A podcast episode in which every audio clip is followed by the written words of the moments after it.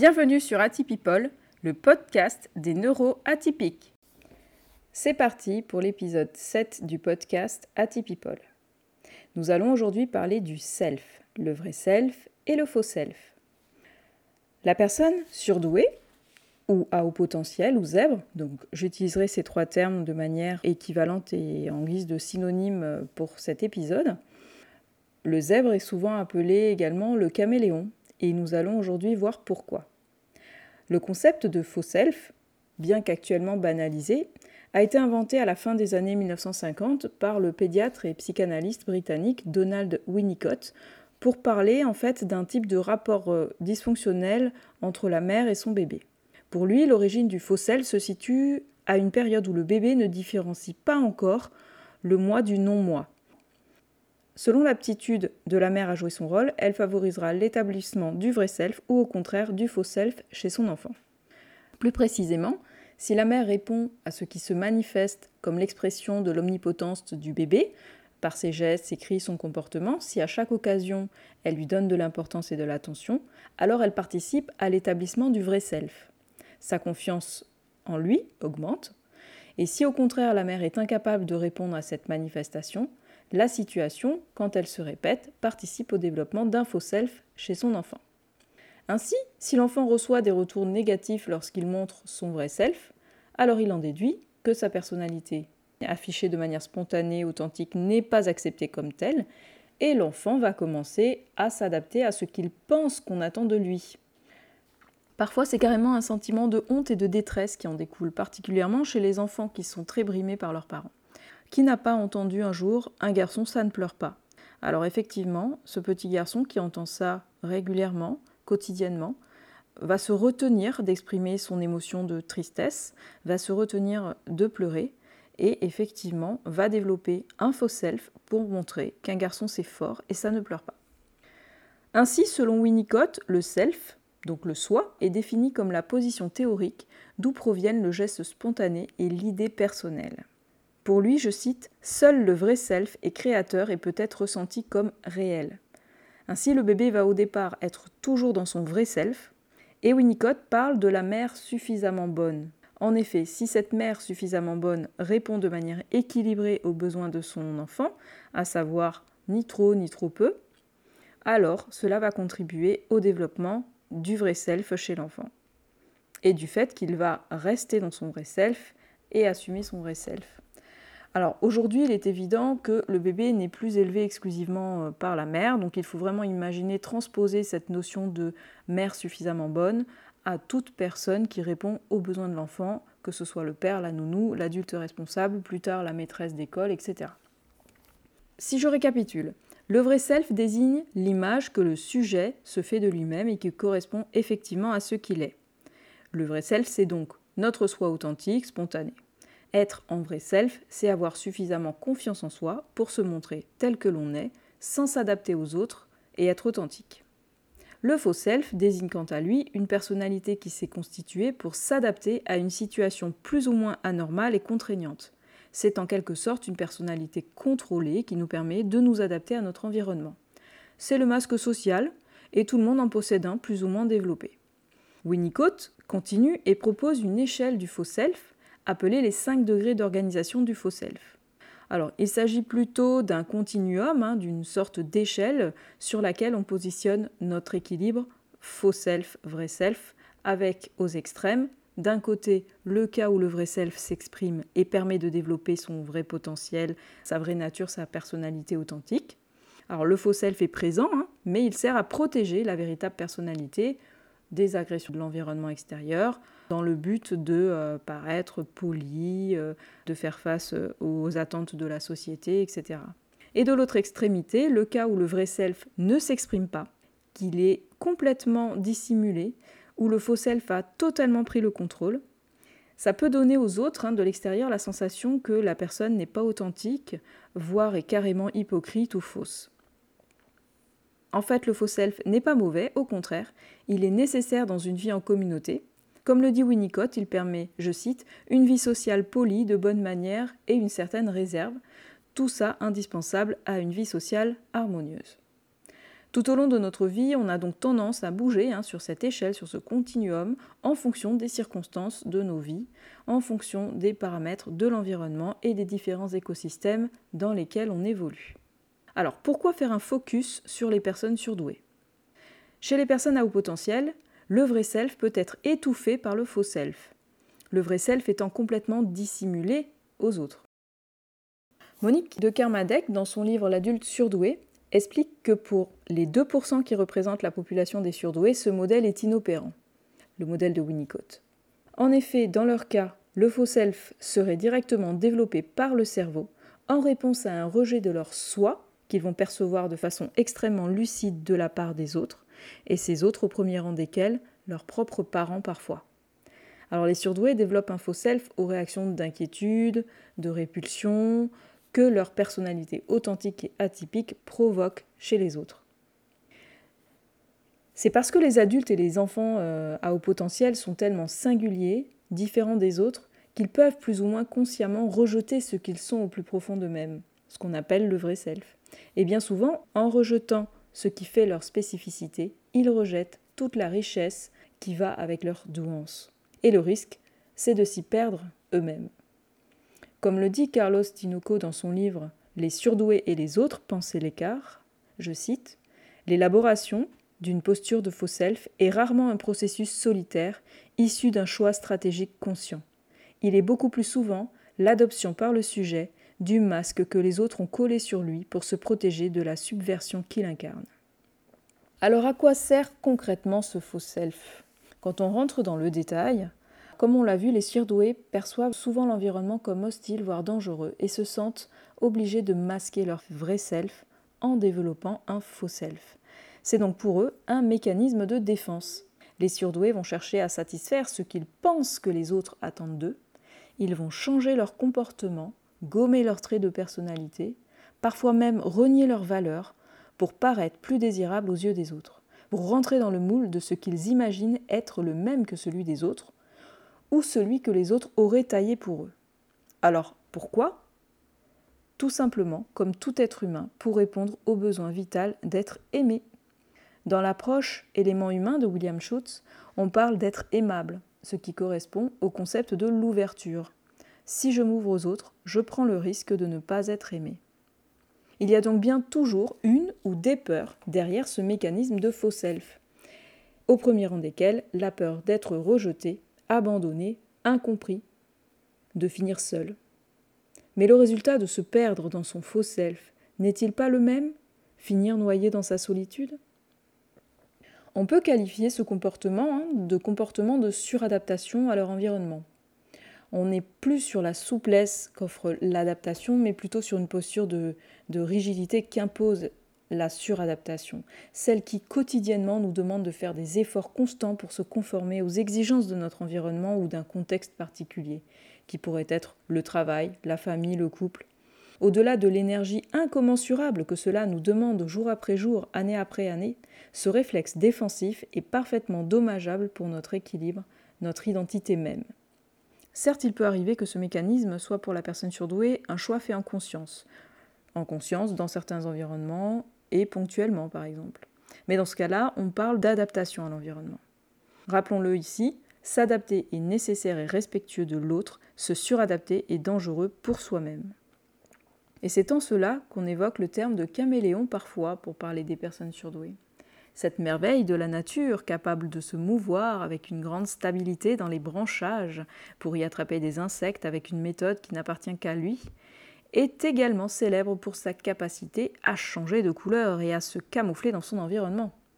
Ça vous rappelle quelque chose à vous aussi, n'est-ce pas? Alors quels sont les vrais dangers du faux self? Il y a de vrais dangers de ne pas laisser s'exprimer le vrai self. Reprenons. Le faux self est un masque social, une façade protectrice. C'est soi lorsqu'on s'adapte aux autres. Alors tant que perdure l'équilibre entre le vrai self et le faux self sur la fameuse échelle, le continuum de Winnicott, et que ce faux self permet de préserver la personnalité du vrai self sans l'écraser, alors tout va bien. Ce qui pose problème, c'est quand l'écart est trop grand, quand le vrai self s'efface totalement au profit du faux self. Alors là, cela peut conduire au mal-être, voire même à certaines pathologies, parce que le vrai self est dans ce cas devenu inaccessible. Alors le faux self peut effectivement susciter l'admiration des autres, qui se racontent que la personne à haut potentiel a réussi à s'adapter, qu'elle est très sociable, qu'elle est brillante, etc. Et tout cela, bien sûr, vous l'avez compris, contribue à étouffer encore un peu plus le vrai self. Et à trop essayer de plaire aux autres, à vouloir gommer la différence, on s'interdit inconsciemment d'être soi-même.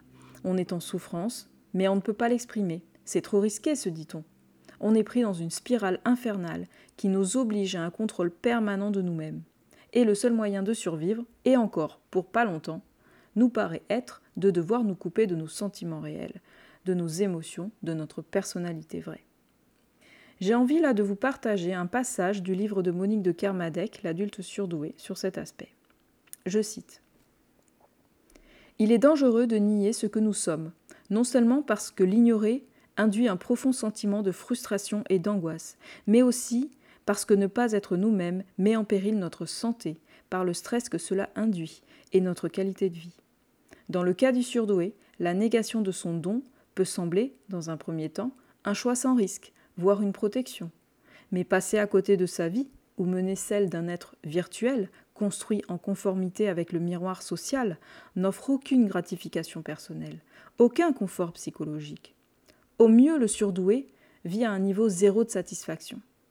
Il a évité les agressions que sa différence suscitait, à l'école ou en société, mais pour quel épanouissement personnel? De plus, la négation de son self n'induit pas de sentiment d'appartenance réel au groupe. L'adhésion reste superficielle et ne procure aucune confiance en soi.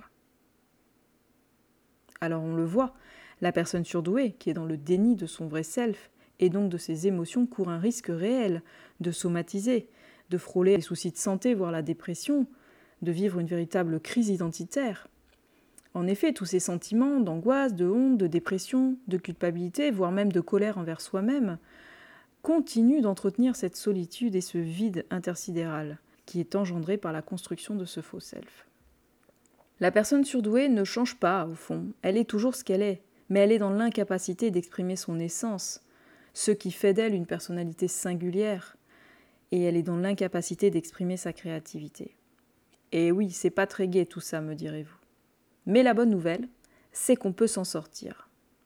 On peut s'en sortir tout seul ou en se faisant accompagner. Je vais vous proposer quelques étapes qui vous permettront de cheminer vers cette réflexion de comment je peux laisser exprimer mon vrai self et éventuellement conserver mon faux self dans certaines situations bien précises et surtout limitées. La première étape serait de prendre conscience qu'on porte tous un masque social. Mais à quel moment ce masque social, je le porte de manière récurrente ou permanente? Et de déterminer dans quelle sphère de notre vie il s'exprime. Est-ce que c'est plutôt la sphère familiale, plutôt le travail, plutôt le couple, plutôt la sphère amicale? Ou est-ce un peu partout? Et alors dans ce cas, il y a urgence à agir. La deuxième étape serait éventuellement, mais ce n'est pas obligatoire, de remonter, si c'est possible pour vous, d'identifier à quel moment de votre vie vous avez commencé à exprimer ce faux self. Quel événement de vie a fait tout basculer? Dans mon cas, par exemple, je devais avoir euh, environ 8 ans, 8-9 ans, et euh, j'avais écrit une lettre à ma cousine pour lui donner des nouvelles. Elle habitait euh, loin de chez moi à l'époque. Et je la fais relire à mon père. Et dans cette lettre, j'étais toute fière d'annoncer, je sais plus, des bonnes notes que j'avais eues en classe. Moi, j'étais plutôt bonne élève. Et donc, je parlais de ça, hein, de, ces résultats scolaires dont j'étais plutôt fière à ce moment-là.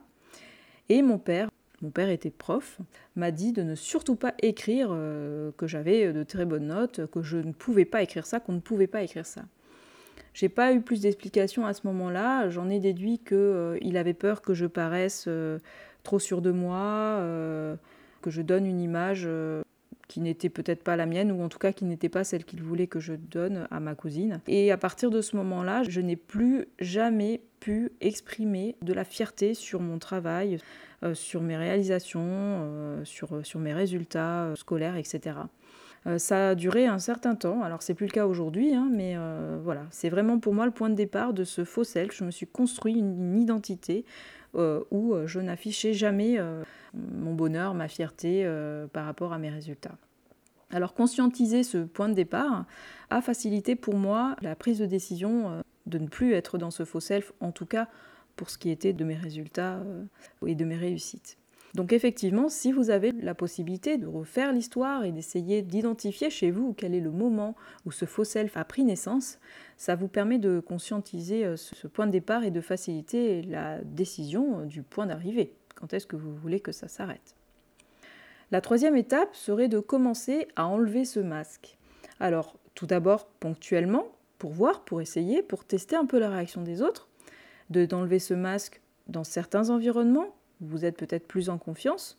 Petit à petit, cela permet de vous rassurer sur le fait que finalement, ça peut susciter aussi de la surprise et des réactions positives de la part des autres, puisqu'on s'imagine toujours que ça va pas forcément être accueilli positivement, que ça va créer plus de stress et d'angoisse qu'autre chose.